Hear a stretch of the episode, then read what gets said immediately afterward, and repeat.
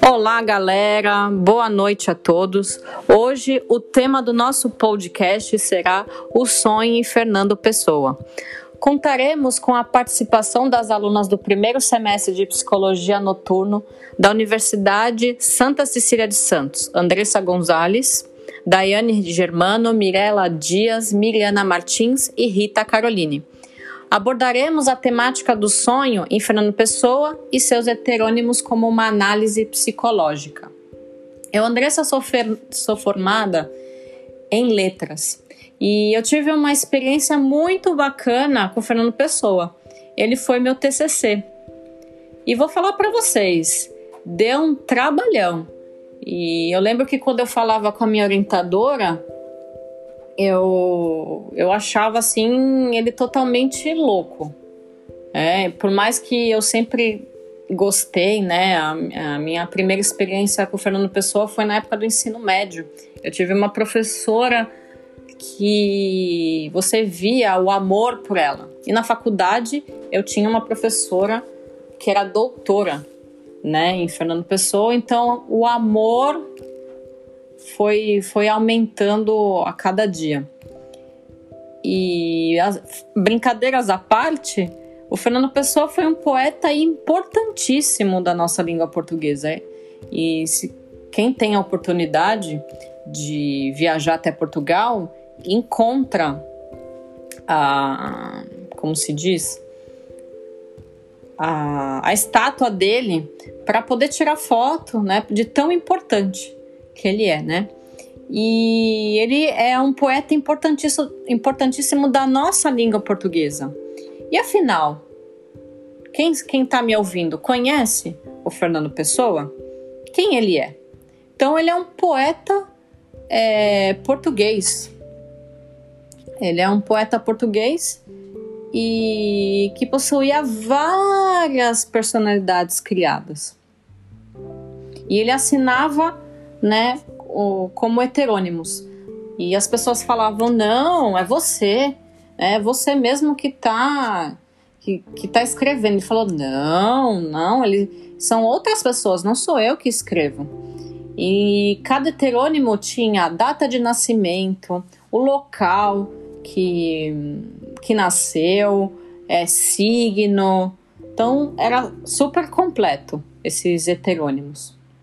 E eles, os mais conhecidos, né, era o Alberto Caeiro, né, que amava a natureza, o Ricardo Reis, que escrevia e, ado é, e adorava questões de ocultismo, de signos, o Álvaro de Campos, que amava e enaltecia tudo que era sobre o futurismo e as máquinas, e ele adorava o, a Revolução Industrial.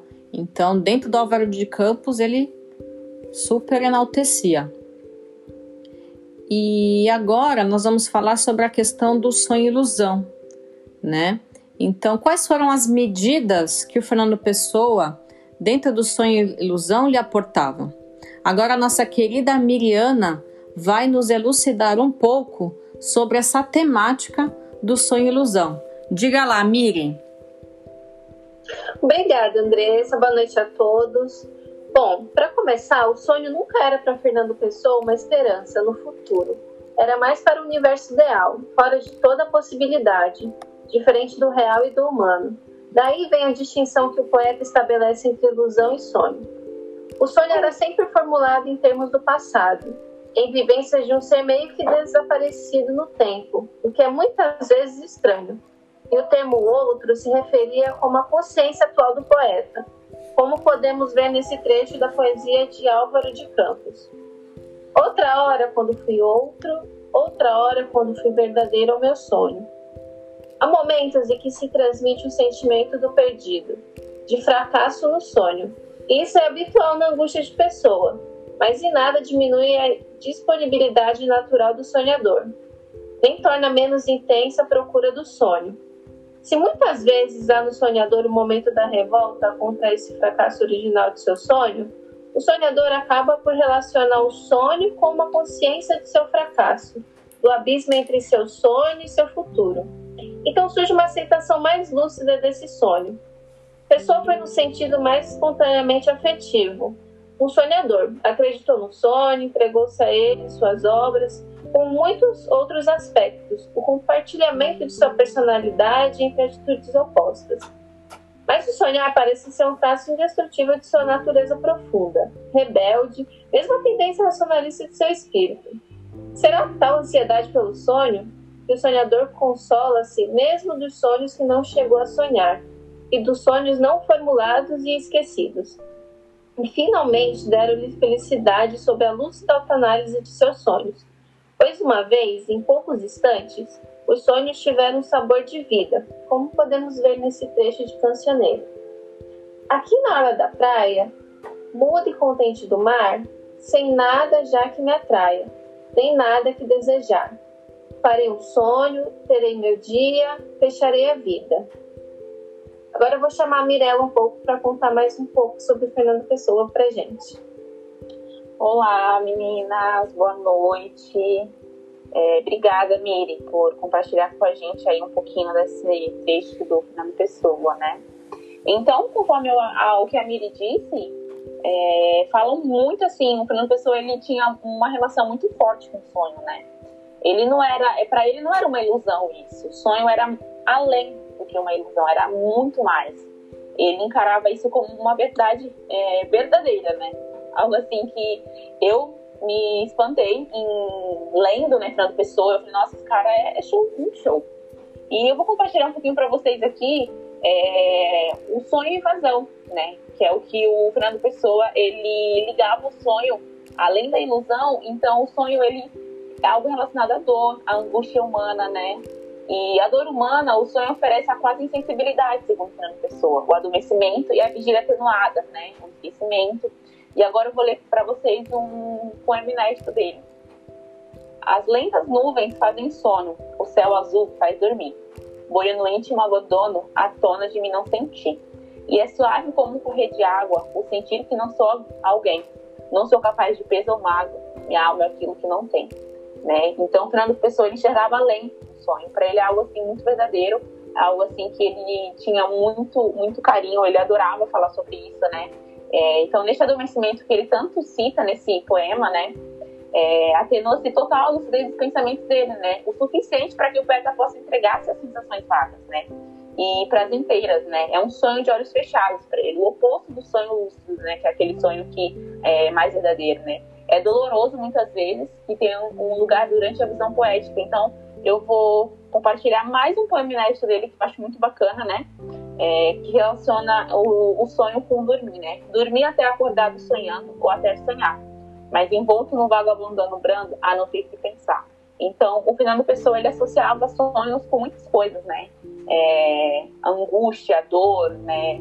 É, realmente algo assim, uma visão poética muito ampla que ele tem, né? E além disso, ele também associava é, o sonho com morte e vida, né? Então ele diz que são fases relacionáveis na procura do real, do verdadeiro, né? A vida é um sonho, a morte será o despertar para outra, né? A vida é da verdadeira vida. E eu quero, é, eu quero também chamar aqui a Rita, que ela é a pessoa assim que entende mais um pouquinho desse assunto para compartilhar com a gente. Diz aí, Rita. Obrigada por me passar a palavra, Virela. Boa noite, meninas. Eu estou vindo aqui para falar um pouco sobre sonho e evocação. E para falar dessa parte, eu um trecho da poesia de Álvaro de Campos temos todos duas vidas. A verdadeira, que é a que sonhamos na infância, e continuamos sonhando no substrato de névoa. A falsa, que é a que vivemos em convivência com outros, que é a prática, a útil. Aquela em que acabam por nos meter num caixão. Na outra, não há caixões nem mortes, há só ilustrações de infância grandes livros coloridos para ver, mas não ler, grandes páginas de cores para recordar mais tarde. Na outra somos nós, na outra vivemos. Neste, neste morreremos. O que é que viver quer dizer? Bom, pessoal, como já sabemos, a infância é uma fase de ingenuidade, que ela não volta. Logo que a infância é, com o passar do nosso desenvolver, é somente uma lembrança ou temos a opção de curtir a infância de nossas crianças. Mas existe uma maneira de retornar essa infância, que é sonhando. É estranho hoje, adulta, me olhar na infância, mesmo que me sinta muito íntima dessa criança. Mas é no sonho que temos a capacidade de dar continuidade a essa criança e as recordações. E é através do sonho que nós construímos a vida. E agora, para acrescentar um pouquinho mais, eu vou convidar aqui a Daiane para falar com vocês. É isso aí, Rita. Obrigada. Boa noite, meninas. Bom, se a gente está falando de sonho, vamos falar um pouquinho de imagem, né? As imagens dos nossos sonhos. E o Fernando Pessoa, ele fala dessas imagens em sua obra através das figurações simbólicas, né? O símbolo, para ele, é um elemento para auxiliar nessa compreensão do conjunto das obras. Como ele dizia, o símbolo é um modo de pensar dos imaginativos, né? É a imaginação que ela é responsável pela criação e pela manifestação usada de maneira espontânea e não só estética, né? Em algumas obras dele, que eu posso citar aqui, ele utiliza essas imagens através das figurações simbólicas. A gente tem como exemplo a ilha, a floresta, a janela, os elementos marinos e os elementos féricos. E nos elementos féricos, por exemplo, ele fala desse mundo de fantasia, onde ele menciona é, cavaleiros, reis, seres assim, constantemente chamados né, ao sonho pessoano, bem o jeito dele, que une esses elementos mágicos e fantásticos. Eu separei aqui um trecho da obra dele que fala um pouco sobre isso, que é mais ou menos assim. Não tiremos do dedo o anel mágico que chama, mexendo-se-lhe pelas fadas do silêncio pelos elfos da sombra e pelos gnomos do esquecimento. E também queria falar de um outro trecho aqui, só para finalizar, que fala da junção desse mundo férico com os elementos marinhos. O nome do, do poema é O Naus Felizes que do Mar Vago, que é assim. Meu coração é um morto lago, e na margem triste do lago morto, sonha um castelo medieval. E neste onde sonha, castelo triste, nem sabe saber, a de mãos formosas, sem gosto ou cor, triste castelã, que um porto além de rumoroso existe. Legal, Daiane, muito legal a sua análise. E aí, meninas, gostaram de fazer esse tema para o podcast? O que acharam sobre o Fernando, Pessoa? Vocês já conheciam?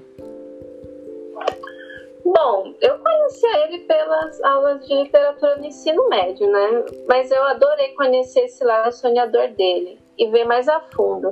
Achei muito legal a forma como ele os encaixa em suas obras. A vida como um sonho e todo esse sentimento que é descrito em seus versos e consegue transmitir isso para o leitor. Eu gostei muito. Bom, já eu, né, confesso para vocês que não conhecia muito Fernando Pessoa, mas já ouvi falar bastante, né? É um um escritor aí, um, um poeta que é muito conhecido, né? E faz obras lindas. Eu, inclusive, já li várias e adorei, né?